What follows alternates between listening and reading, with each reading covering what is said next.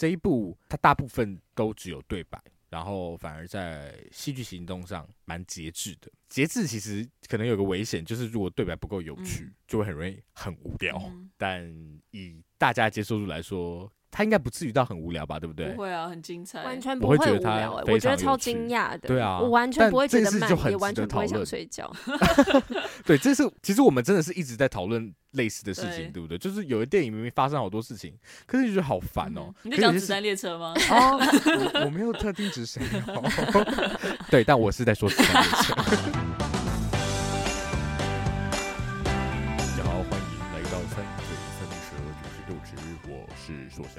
我是王佑，我是马德，大家早安，好厉害哦！你是在录鹅肉面的影片之类的吗？好想要录哦！你好适合哦，希望有一天发发出一些怪声。好。今天呃要来聊《偶然与想象》，算是我们的经典片系列，虽然是一个非常极度现代，不是去年的片吗？去年的一个片，但我们总要把它归类一下，是啊、就是姑且归在经典片，因为真的太多人讨论它了。反正经典片就是很好看的片，我们就会把它放在这里。对对啦，很好看，但是其实不知道要怎么 什么时候怎么归类它。过一个月然后很好看的就是经典片，太过一个月就会被归进来，所以就是就近一个月到近五十年都有可能会放在这边。好，那一样，我们先来呃念一下来自 First Story 的留言。这位听众他是五百 新粉，你好，哎、欸，他是五百的新粉，也算是我们的新粉，说不定根本不粉我们呢、啊？你为什么？呃，我们的 听众好不好？我们不要称之为粉粉好了，我们的听众。他是在演唱会后疯狂爱上伍佰，然后在找资料的时候听到，呃，山嘴的读词会，谢谢 SEO，谢谢 Google，谢谢，太开心了。好，很喜欢网友和树强对让水倒流的解析，尤其是水循环跟碳循环的部分，是这个部分让你很喜欢吗？那真的很开心的。对，才发现到原来朝露晨光指的是光合作用啊，嗯，是这样子。OK，好，原来还以为有什么宗教意义。哎、欸，我觉得宗教意义很棒哎、欸，我觉得其实搞不好有、欸。对啊，我觉得其实对，对，你不要放弃你的解释，我们只是想我们的想法而已，你还是可以有你的诠释。谢谢你的分享，我觉得很合理。是，然后他挑了几集听都觉得还蛮喜欢的，就他刚听完《北女》，然后听到马德生无可恋，心情都变好了。送一句伍佰的歌词给马德，如果我知道别人也会跟我一样气馁，我得到安慰。哦，哇，送的真好哎、欸，送的真的很好。哎、欸，近期近期大家都是对北女的马德非常的有感想，谢谢谢谢马德的付出，谢谢马德。我，我们正在考虑要不要录艾米丽在巴黎的第二季，你们认真吗？好好没有吧，没有吧？怎么被大家已经有开始喜欢这个部分了吧？想一下，想一下，对啊，对，大家好像有喜欢这个新的人设，什么人设？谁有新的人设？谁被逼出来？他 开始生气了，怎么了？好啦，我没听过这件事之后再讨论，再讨论，大家自己敲完好不好？好啊，好啊。对，你敲的够用力，马德就会妥协的吧？没有错。好，我们先放下这个话题，我们回来，不要不要死，尽量不要啦。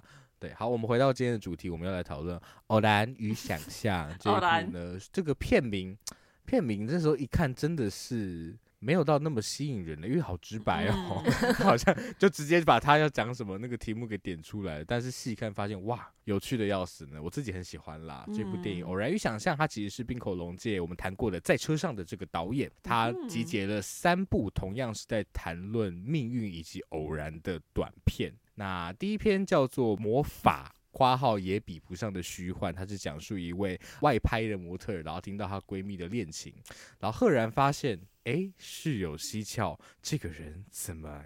有点熟悉呢，就不破梗了，因为这是偶然嘛，所以大家好不好自己去看，拜托。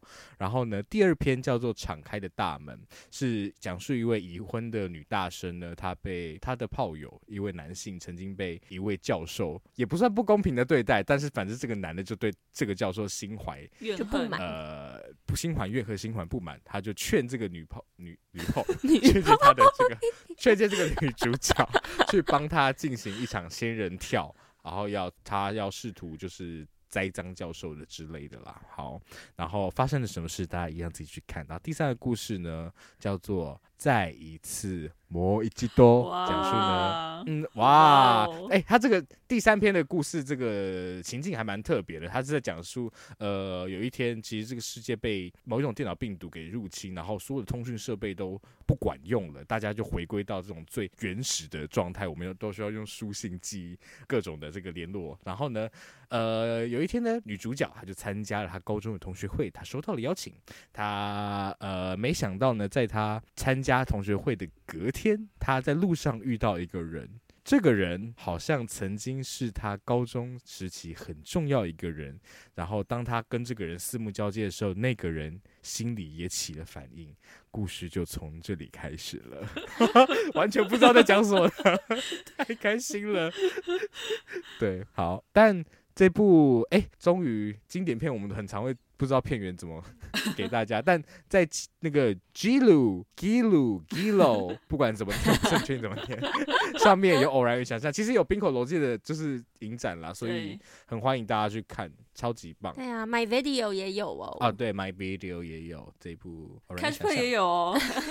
哦 Play 也有，赞赞赞赞赞。所以很多管道可以看。是的，那我们。先来简单的粗评一下好了，关于这一部《偶然与想象》，大家一到十分喜欢程度有 几分呢？我忘了，忘了想了。好，没关系，来准备好跟我说。Okay. 好了哈，哎，王优，OK，那我自己想想，对不起。好，三二一，八点三，哇，哎。差距蛮大的哦，哈，是吗？哎，还好哎，是什么？八点三，八点八点三，八点八，九点八，有吧？九点八，对啊，差距有大。我刚刚有听到九点八，我想这是不是你最高分呐？对，是吗？完了，我不想要细这个标杆，这样我这集压力会很大，因为我这集很轻松聊，因为大家因为这期这部的影评真的太多了，想让大家自己去看就好了。嗯，对啊，那哦，我天啊，突然觉得压力好大。那你们先分享好了，我又我又先分享。八点三，八点三。哎，这样讲的好像我没有很喜欢，我其实蛮喜欢。我现在知道受奖的感觉，对，终于换了位置。耶，我觉得可能是因为我没有到电影院欣赏嘛，然后短片的形式，我会我还在努力的消化，还在努力的沉淀。我觉得这个作品感觉是需要再经过一点时间回想一下，感受一下它的那个就是 回甘。的力道哦，我懂，我懂你意思，因为你讲到那个，哦，我其实确实觉得进电影院，因为我我好像有一部分的体验真的是来自于电影院，我觉得他这一部应该是我这一两年进电影院感受最好的一部电影，哦、是因为刚好我觉得那一场的观众真的是太棒了，就是大家因为这一部其实有很多偶然的部分，你都会有点 的这种倒抽，然后有一个共同的，你就感受大家全部都对在一起。嗯的那个感觉，或是他有一些很，你会想说，好突然的一些小幽默，然后大家就是那个频率全部都对在一起，所以这一部我觉得我的那个九点八应该有一些分数是来自于那个时候在电影院的时候的体验。哇，嗯，这也是很不容易耶。其实是，对啊，对啊。那马德呢？我刚刚很临时想的，因为我之前给《以你的名字呼唤我》九分嘛。所以我想说，我好像没有到，完了我真的没有在名字话我那么爱他一样，那么爱，对，就好像还没有到那么喜欢，但我也觉得很好看。就是我觉得客观上，我觉得甚至可以九点多，但是就是私心喜爱程度好像还没有到。我觉得可能还要再重看，因为我现在我这次只有再重看其中一篇半而已，我没有把整个看完。所以就是我觉得，因为我觉得像以你名字呼唤我，我也是看第二遍才比较喜欢，所以说不定这部也是看第二遍才会更喜欢。我觉得我有第二遍更喜欢，对不对？好喜欢。哦，嗯，对啊，对啊，好，而且这部导演自己很谦虚的讲，他说他知道大家很多电影要看，大家有很多其他事情要做，所以你如果真的没有时间的话呢，你就你也可以就是三篇短片挑一部看就好了，对，你也不一定都要看完啦，对啊，他就是他就是也这样讲，但我自己觉得你看一部就会三个都看完，我自己啦，好，我很喜欢，真的，好，那来讨论一下，刚有说三部短片嘛，对不对？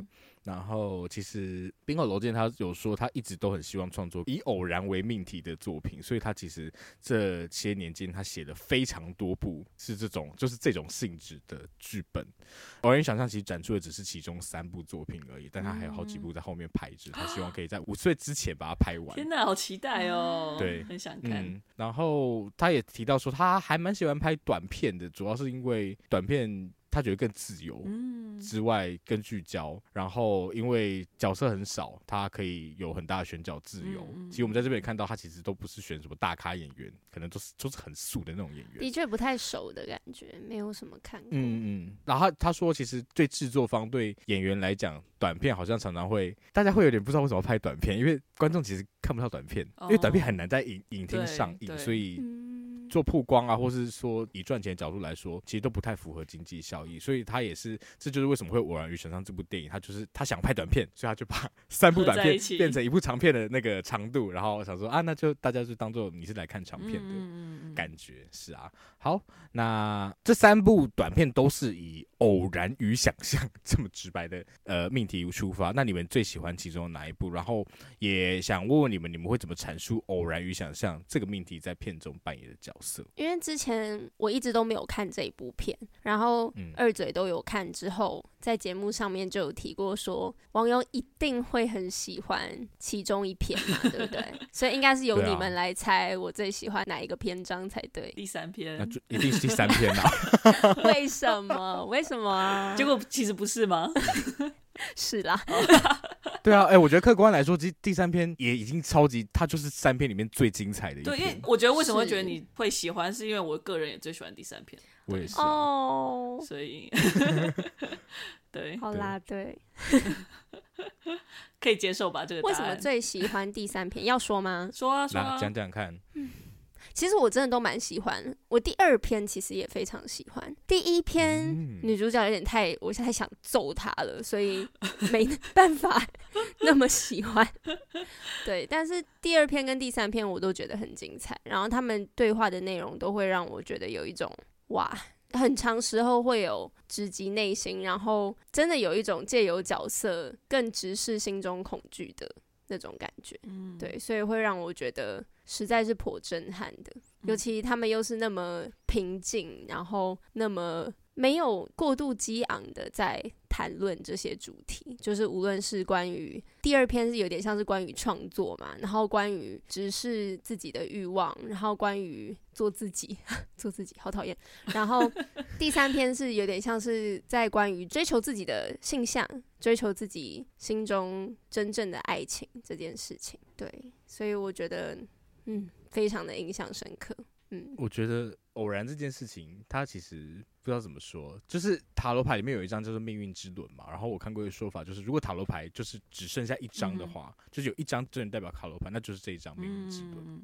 嗯、就是命运之轮，它的那个 reference 是希腊神话里面会有，就是当你出生的时候会有三个女神，然后会就是有一个轮盘，他们就会啪啪，然后之前在睡魔提到的那个，对、呃、对，让你知道，哎，你的命运是什么，就是一个这么深不可测的的事情。所以其实偶然在这三部扮演的角色。我都很喜欢，尤其是第二部，我应该是最，我觉得最有趣的。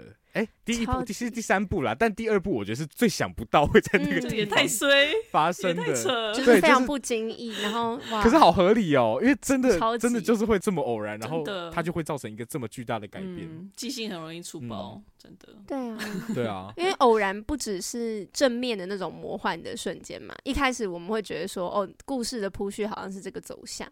但是偶然，很长时候就是一个意外，然后会带来巨大负面的影响的意外也是，嗯，真的那些也都是偶然，嗯，尤其其实第二部的调真的很特别，我第一次看的时候其实还不太能消化，因为大家如果有看的话，应该有印象，它第二部是一个很极其冷静却又极其情色，嗯，对的一部，然后就像。网友刚刚讲，它其中一个很大的命题是，你有没有办法去面对自己的情欲，或者你把情欲扩大解释是，你有没有办法去面对自己，好像因为社会压力必须要被隐藏起来的一个很原始的欲望。对。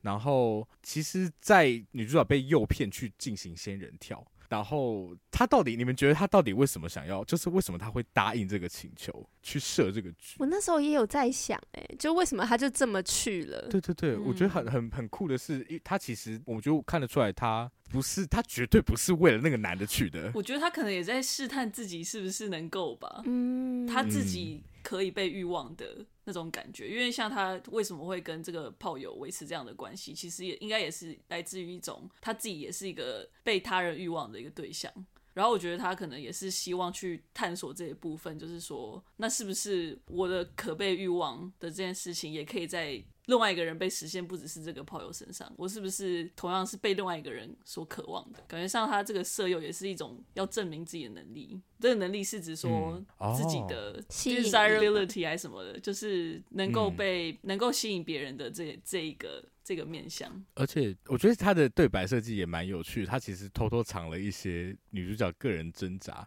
比如像一一开始老师就问他说，你在干嘛，嗯、然后他就说哦，我现在已经结婚了。嗯然后我现在在读心理学，然后将来应该就会去当家庭主妇吧。我觉得这一句其实有点暗藏玄机，他一定不想就这样当家庭主妇，他怎么可能？就是他现在在念这些东西，然后他其实想念硕士，但他没有时间可以念，嗯、但他这么云淡风轻的说出来，其实我觉得刚好扣回，其实这个性这件事情刚好被捆绑在你知道婚姻的这个桎梏里面，他其实不应该有其他的对象同时在。交换他的性欲，讲的好好好那个文文艺，但是所以其实性这件事情有点是他想要从，其实真的我觉得完全可以扩大解释到说，他被局限在那一个角色里面，或者就是一个这么保守日本，然后他用性这件事情试图去突破他目前的一个困境，然后他在怎么说那个老师身上，他希望原本希望在那个私密的空间可以。就像刚马德刚刚讲的，证明他的 desirability，但是没想到他被一种那个他的私密完被完全拒绝，嗯、哼然后用一种很正大光明的方式，老师就是把这件事摊开，把任何事情都摊开来说，然后他反而也觉得好像自己被同理了，嗯，对的那一部分，因为就像书上讲，就是性可能只是一个。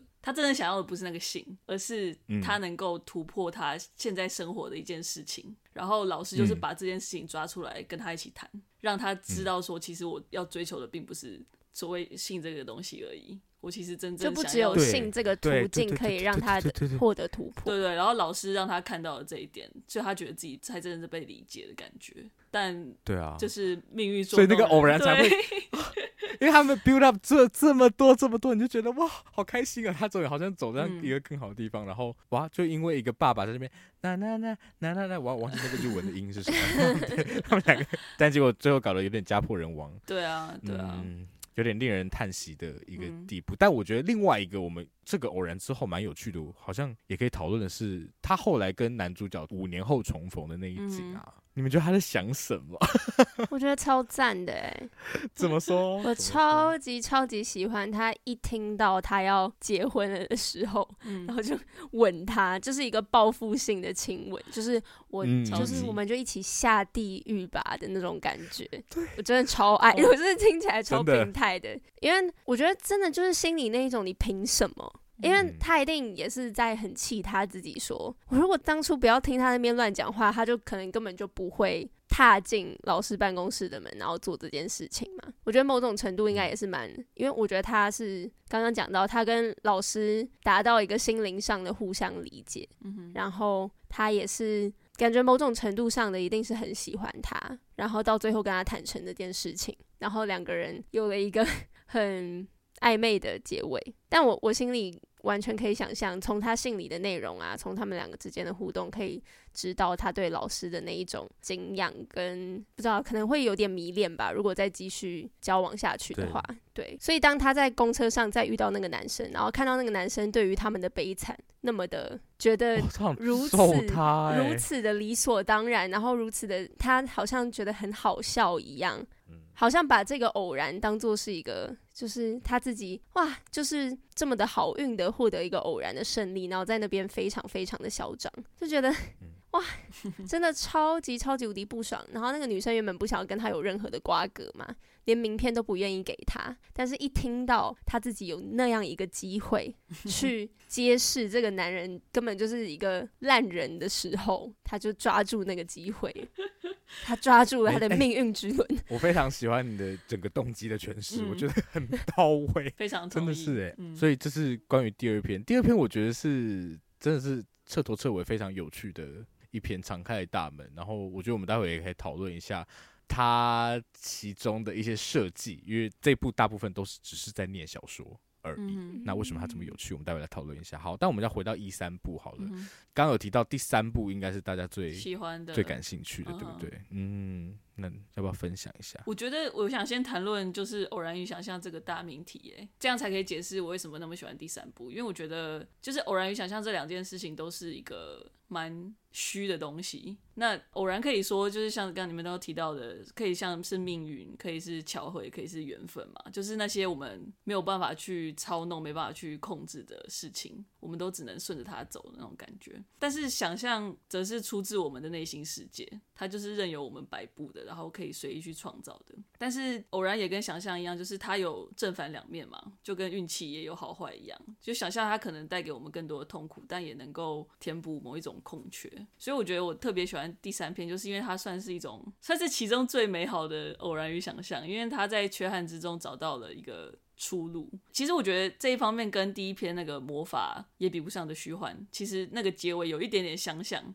但是魔法的那种想象，感觉是一种比较不自主的，而且终究还是虚幻的，就是比较虚幻的东西。但是就第三篇再一次，它其实我觉得某一程度是充满喜悦的，而且就跟它的那个片名一样，就是片中的那两个主角，他可以因为这个偶然，好像得到了生命中某种第二次机会。然后他们却又很主动的去决定说，我要透过想象，两个人一起把这个机会抓住。然后在这个很像是一个短剧，本来应该是要很虚幻的一个过程当中，让彼此能够再去触及那些很真实的记忆，就是带出那个《神隐少女》里头那些嘛，就是没有被忘记，但只是想不起来的曾经发生过的事情。所以我觉得这对我来说就是非常感动的。是。而且因为一个这样的偶然，其实我觉得女主角的方面很很明确，但我觉得算女二嘛，其实两个都算女主角，嗯、对不对？完了，在呃被遇见的那位女子，你可以说蓝穿蓝色衣服或白色衣服的女子，蓝女子白女子。对，应该说真的，假设有所谓比较算算是发动这个偶然的人，应该是来参加同学会的。蓝衣女子嘛，对不对？但白衣女子她就是这个，就是她的日常生活，然后就在路上莫名其妙遇见了一个这样的人，嗯、然后她才有机会去面对她被问的你幸不幸福的这个问题之后，她说我已经很久没有想这个问题了，嗯、就是因为她没有这样的偶然去面对她心里的这样一个伤疤，我真的。觉得蛮蛮难过，然后我觉得其实第三部也会让我想到关于有点像表演这件事，嗯、因为就是像李国修他自己就很强调，其实你学学演戏这件事情，其实就是在学怎么样做人嘛。然后我觉得其实像看到我们像冰口龙介或是像。呃，是枝裕和他们会这么器重素人，在他们自己的电影里面，也是因为他们其实真的都看到了，每个人都有这种表演的潜质。因为其实日常生活我们就是一直不停的在扮演，只是我们对表演有一个很既定的想象。所以当这个既定想象你觉得你需要跨入的时候，你就会反而没有办法真的去演一个真实的样态。所以其实那里面的扮演，他这个戏中戏的部分，也是自然到会让我觉得这就是一个表演最原始的，而且可以给表演者本身带来的回馈。我就觉得这个部分其实其实很感人，嗯、也看了蛮有感触的。对啊、嗯，真的。而且第三部的对白，他们在窗前讲的那一段蓝衣女子哦破洞之说，我真的哇。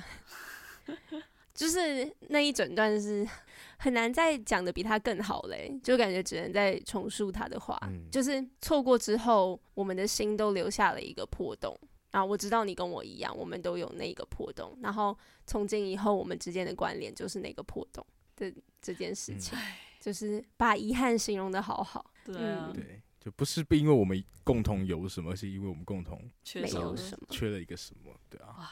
啊，很感人，好会写哦，对啊，很夸张，而且真的好自然哦，就是，又是很很流畅的，然后很不刻意的，好，好佩服，不知道怎么做到写的。对啊，关于对白部分，我们待会也可以来稍微讨论一下。好啊，在这之前，我们可以回到一下第一部的部分嘛？我们刚讨论了二三部，那牙医子的这一部，大家。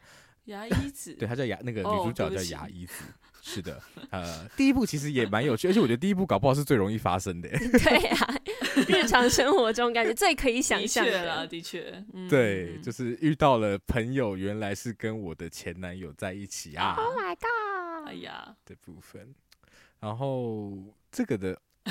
这个的想象部分也蛮有趣的，他就是很直球的，给了一个八点档式的一种分手，就是三个人不欢而散，对很好看。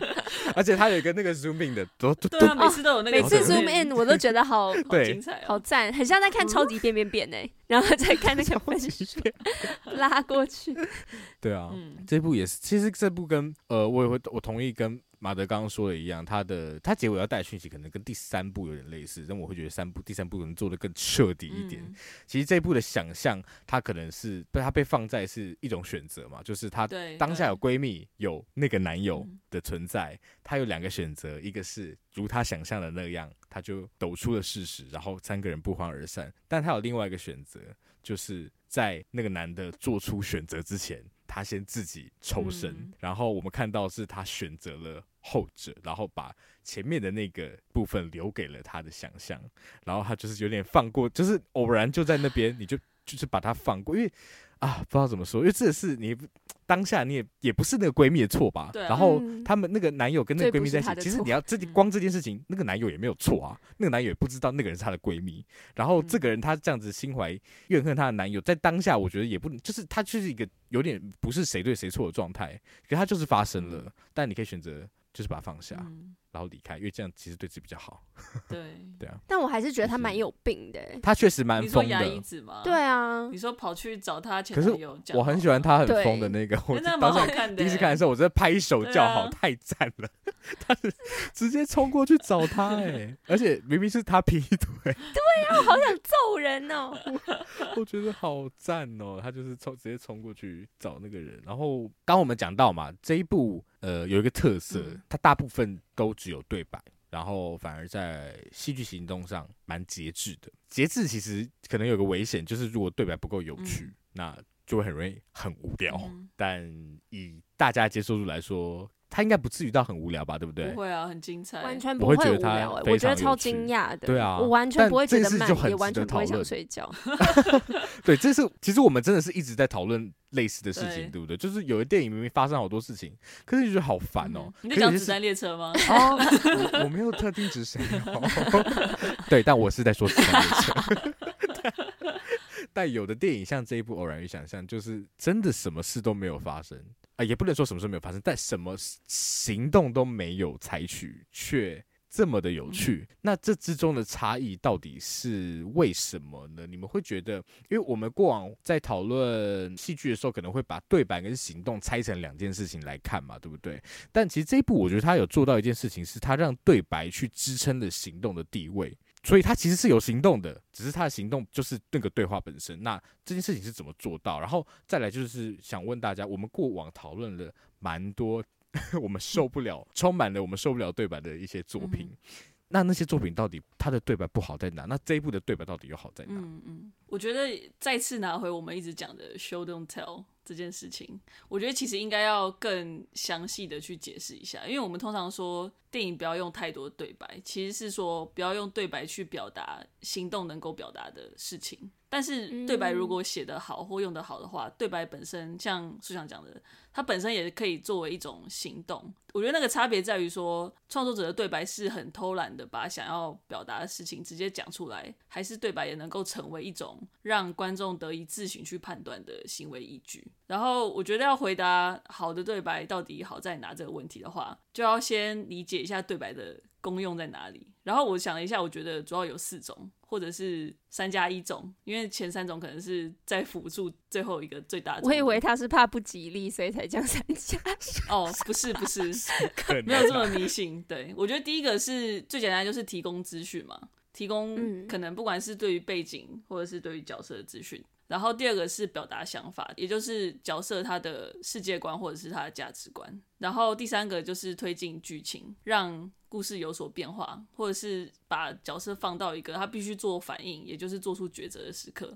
然后这三个其实最终的目的就是要揭露角色，就让我们更认识角色本身到底是什么样的人。因为我们很常用冰山来作为一个人的比喻嘛，同样的可以套用在角色身上。就像书香前面提到说，我们其实每一天都在都是在做一种表演，就是会有一种面具戴在自己身上，但是这本身也是一件很自然的事情。冰山一角指的就是我们看得见的东西嘛。电影要呈现的就是这个部分，并且用这个小小的区块，让观众可以去判断潜藏在海中的部分。所以说，文本跟前文本就是文本是说出来的话嘛，前文本是它的有点像言下之意。然后如何要判断，就是可以看这个文本是怎么跟角色的行为做搭配的。所以举例来说，就是假设一场戏是 A 吃 B 煮的东西，然后说好好吃哦，它其实有可以有很多不同的可能性。就是这些可能性会揭露说 A 是一个怎么样的人。我觉得首先就是先讲说，假设这一场戏我们只用动作的话，没有对白表达是否也可以成立？就是说 A 觉得好吃的话，可以怎么样的表达？比如说他先快快吃了一碗，嗯、然后又再添了一碗，然后继续津津有味吃，可以就是表示他觉得很好吃嘛。那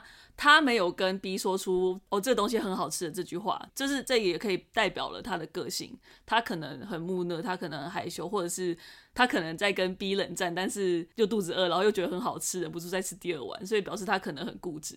所以就是你没有说出那句话，其实也代表了这个角色的一种真实。那再来就是，如果他用了这句对白呢？如果他跟 B 说他觉得很好吃的话，他可能是很由衷的称赞，然后这可能就表示他想要鼓励 B 嘛，或者是感谢他，或者是他本身就是一个很爱表达自己感受的人。但他说这句话，他也可能是他只是有礼貌，他不想要伤害 B，但他也可能是讽刺，说好好吃哦，但是其实偷偷在做鬼脸，或者是把 B 的食物直接倒到马桶里面之类的。就是应该说他讲这句话，这个对白本身的。他有一层意义，但是你可以去跟他的行为做出一个对比的时候，他会揭露说这个角色其实是一个什么样的人嘛。所以对白要在真的对于我们了解角色有帮助的时候使用才有意义。所以当你的对白只是直接陈述，然后变成说教的时候，也就是没有前文本的时候。就代表对白已经从 show 变成 tell 了，也就变得无聊，甚至会让人觉得很火，因为你发现就是你就觉得自己被当成笨蛋的感觉嘛。没有错，没有错。对，所以我觉得会造成就是对白是就是变成一种说教的感觉的原因有两种，一个就是创作者他担心观众看不懂，也就是觉得他们不够聪明。只好很直白的讲，所以就有点像是说把整个冰山拿起来，然后跟大家说，哎、欸，冰山长这个样子哦。当然，就是他这么做的时候，其实通常就代表长这个样子哦，台北长这个样子、哦。没错，其实就是这个感觉。所以通常他这么做是对观众的不信任，然后通常这个不信任也意味着创作者他的造诣其实是不够的。然后第二个原因则是因为角色它本身没有任何内涵，所以就本来就不存在海底下的大冰山，也就无所谓去探索。太好。所以呢，我讲这么多、这么多、这么琐碎的事情，只是要阐述说，我们就可以理解为什么《台北女子图鉴》让人那么不爽，因为它不止角色没有内容，它的叙事也是运用一种把观众当成白痴的手法来做。所以就真的很难看，没想到吧？大家连这里都可以怒，连这里都可以 听到马德加赠的一些精华部分。刚这一段可以完全一百分。这可以收费吧？刚刚这一段是在上编剧课吗之类的？对啊，可以啊。还我他竟然还有四种，我都写下来了。第一个是资讯，第二个是反思，第三个是用推进，第四个是揭露，对不对？然后前三种都是 服务 揭露的部分。我自己觉得啦，这是我自己觉得，大家还可以就是这种太夸张了。他的教材这是马德的教材，请大家要引用的话记得 quote 一下，好不好？大家自己去 First Story 自己交五十块。这是什么在 勒索？五十块还蛮少的吧？OK，网友。换你分享一下，那我还能说什么呢？我就是要去缴费啊！我自己心里想法是跟马德非常类似啦，但我就是用非常简单的话语讲，我就是觉得对话应该要是有趣、有内容、自然，对故事的发展而言有意义，或者是有助于我们理解角色，就是跟马德你其实讲的差不多。你讲的也非常的精辟啊，就是我觉得最有趣这部分就有很多值得讨论的空间的，嗯嗯嗯对啊。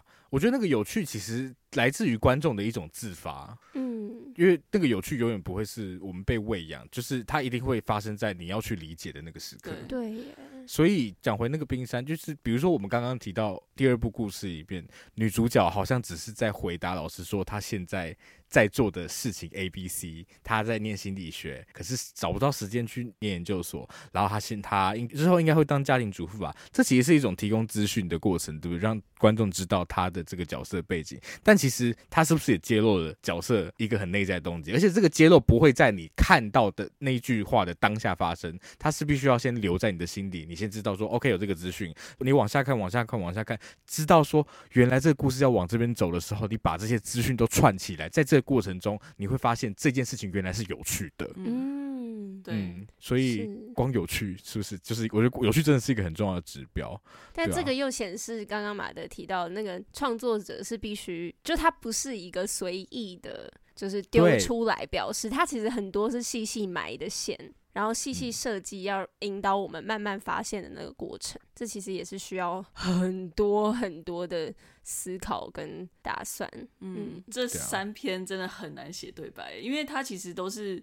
他让对白可以很合理，因为他是在一个很日常的场域当中嘛。然后一般人其实见面的行动其实真的没有那么多，多半像你跟朋友见面，嗯、多半真的是对白来支撑嘛。真的，我看的时候也是这样觉得。啊、嗯，所以其实他用对白来代替行动是非常合情合理的。嗯，但是电影中的对白，他要追求的那个真实，不能只是把现实生活中的对话直接搬到故事中嘛。就是他要在让对白很自然的同时，还要足够的精简。像刚刚讲到，他给的资讯是要非常对，是要。非常能到位的，像像是光是在第三篇，他们两个不是就是蓝衣女子跟白衣女子，他们不是在走回白衣女子家的路上，他们不是碰到个邻居，然后邻居跟他们打招呼。其实这一个小小的，就是很一个非常日常的一个小插曲。他其实提供了一个资讯，就是哦，白衣女子她其实有小孩了，她不只是结婚，她还有小孩，她还有什么样？就是她让蓝衣女子可以得到这些资讯，让观众得到这些资讯。因为我们会一直知道说蓝衣女子有想要跟白衣女子讲一些话，但是再加上这新的资讯的时候，她又有更多需要去绕过的东西，才能达到她真的想要做的事情。所以就是。嗯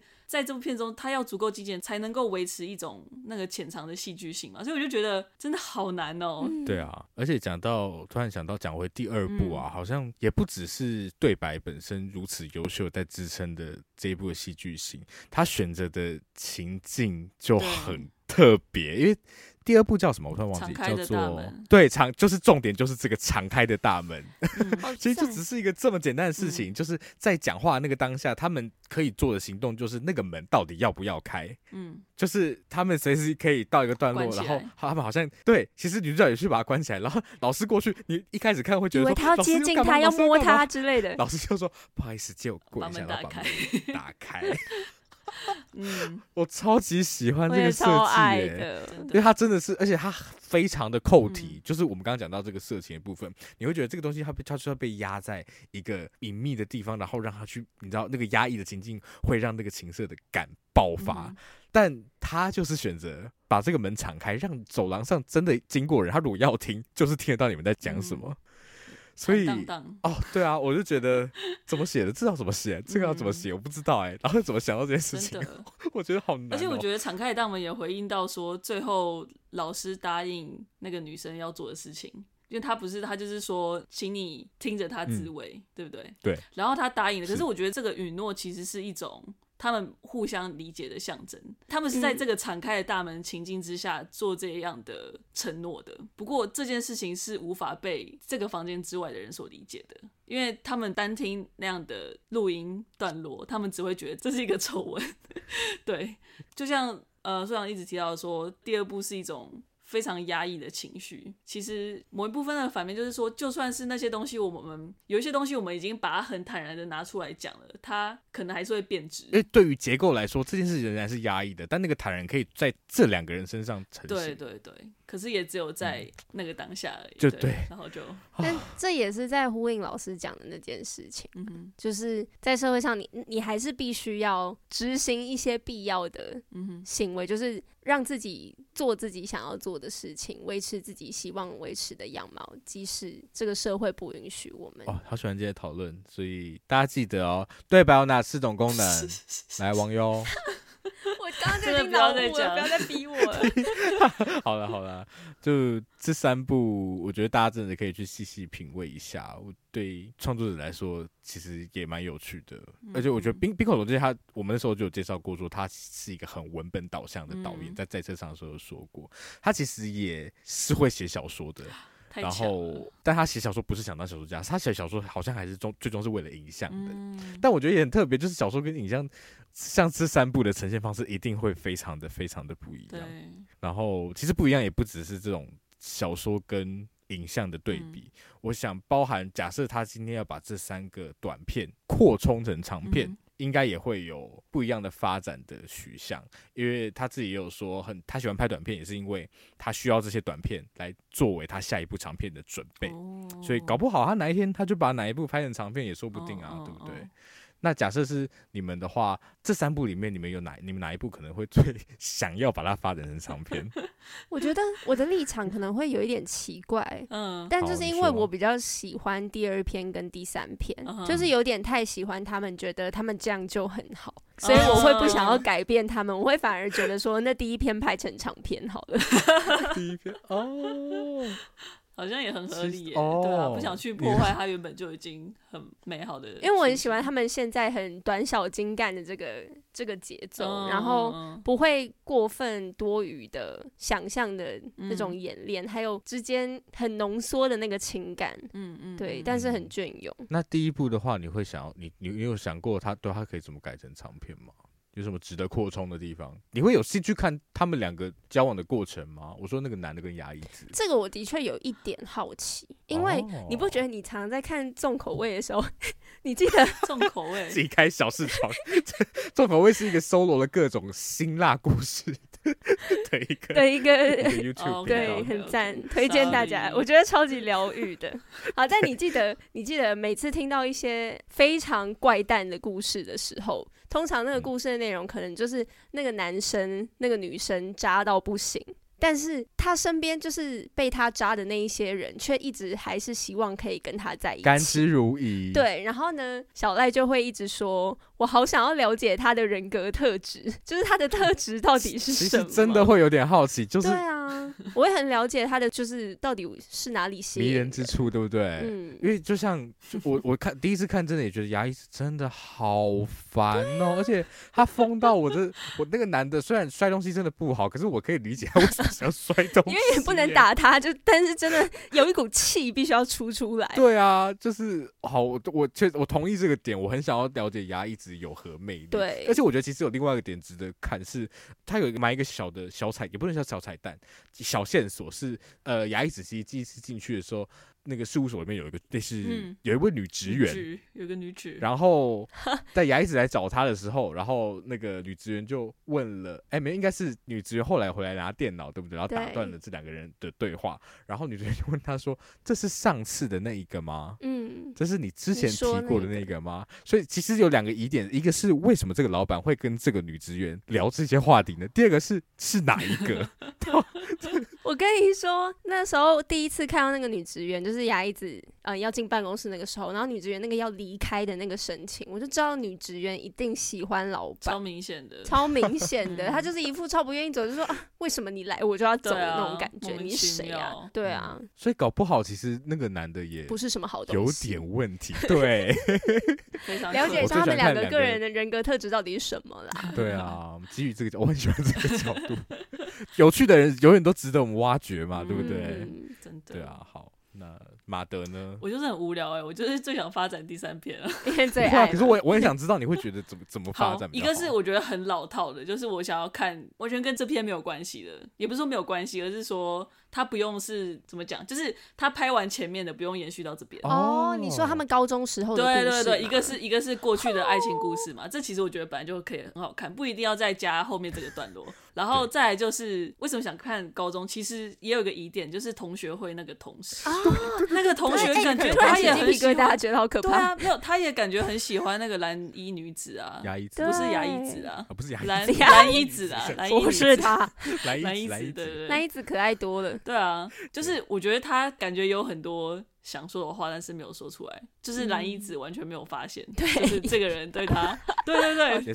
对对对，所以就是我觉得那个应该也蛮好看的。最后一个就是白衣子的弹钢琴的男孩子气女孩，我就觉得这些其实真的都感觉超级好看的，就是这些人的故事都感觉很好玩。然后我又觉得可以用那个开头的那个电脑病毒作为一个大框架，然后把很多人的故事串在一起。就不一定要真的有关联。好喜欢这一种，就是因为你会突然发现，就是那些邮件啊，譬如说，对。他们在剧中提到的那一些，发现他跟别人之间的关联，或者是以前没有切断的关系，嗯嗯嗯那些，对对对，所以我觉得就是可以用病毒这个框架，然后在下面做一些就是。小故事的连连看，看，但是不用到连的很细，只是说有稍微一些些有一些对连接在。嗯、对，我是想要这样做，但我觉得短片就是有短片的原因，它其实有时候啦，对，对，所以就是我觉得短片这样就超级好看，啊、不用加这些，只是这些我觉得可以就是番外篇之类的，我自己觉得 fan fiction 吧，对 fan fiction 的部分 真的对。好，那你们刚好选了一三，对不对？那你说一下二吗？呃，好，我说一下二好，因为我确实有想一下二。那二的话，我会哎、其实我们看，我们我们我们讲的都是疑点的部分，疑点重重，疑点的部分。但因为短片，你就不会期待他要把所有事情都解释完，嗯，对，因为他就呈现是一个很小的切片。然后我会还蛮好奇的是，女主角为什么？被讨厌、被唾弃，可能觉得他去勾引，可能有约很多炮友嘛，风评。对，我就我想到的可能也是这个，但又觉得只有这样嘛，有点不满于此。因为我觉得其实被讨厌这件事情有时候也有点偶然吗？嗯、就是好难过。对啊，我我会他会让我有点想到令人讨厌的松子的一生 的那一部，就是那个被讨厌一样是，就像网友刚刚讲的，那个渣男到底有什么样的？个人特质可以让他成为了那样的人。其实松子也是一样，就是这个在路边横死、在公园横死的女人，到底经历了什么？她绝对不是出生下来就长这样子的嘛。嗯，所以我其实会觉得，如果要看其中一个角色的自传的话，我会更想看第二部的女主角。而且她其实是你看女大生，然后有妇之有妇之夫，我觉得光这个部分我就会有点好奇了。不过我其实也在想，她的年纪有比他们大一些吗？我觉得好应该有、欸。对啊，我觉得她其实她应该有，她好像二十六嘛，是有提到吗？你们有点印象。嗯，我就觉得她年纪应该比其他学生大，所以我觉得没有人理她，一个原因可能也是这个，就是他年纪比较大的这个部分。了解。好了，其实我也是想要看后面复仇记的。哎，那感觉复仇记感觉很赞。我也想知道老师过得好不好。真的，嗯，好。那今天很开心的讨论了这一部《偶然与想象》，终于，真的终于到了，真的。太好了。有一些人在敲碗哎，之前。是的，哎，其实蛮多人在敲碗这一部的，敲敲敲，我们陆续都有收到很多，所以欢迎大家继续敲碗。然后，因为我之前敲碗的记录有一些不幸遗失，哦，对 啊，因为 Slack 它就是有一些神秘的改版，对不对？我们一直被资本主义所威胁，真的很伤心哎。所以也欢迎大家，真的有想看什么，赶快跟我们说，我们会把它记录下来。对，大家就敲这种好不好？不要敲那什么台北女子或艾米丽好吗？就敲这种比较好看的，谢谢。都敲都敲，我都想要看。如果你有许愿成功的话，记得要分享给你所有的朋友好吗？是的。好，那我们今天讨论就到这边。如果你喜欢我们节目的话，欢迎到 Apple Podcast 给我们五星评价，也可以留下你的想法告诉我们。也欢迎到 Instagram、Facebook 搜寻三九三九十六，是我们最近 IG 破千赞，而且看起来是不会再跌回去。哎，不要 说，不要说太少，持续的往前进，持续往前进。所以欢迎大家一起加入我们。啊、心得也可以打在贴文下面跟我们分享，像是上上一集 Taylor 的那个读词会就有一些。哦，非常有用的资讯，个人觉得天哪，很精辟的见解，有一些意想不到的解释，没错，谢谢大家的分享，对啊，谢谢大家，谢谢，那今天就先到这边喽，谢谢大家，谢谢大家，拜拜，拜拜。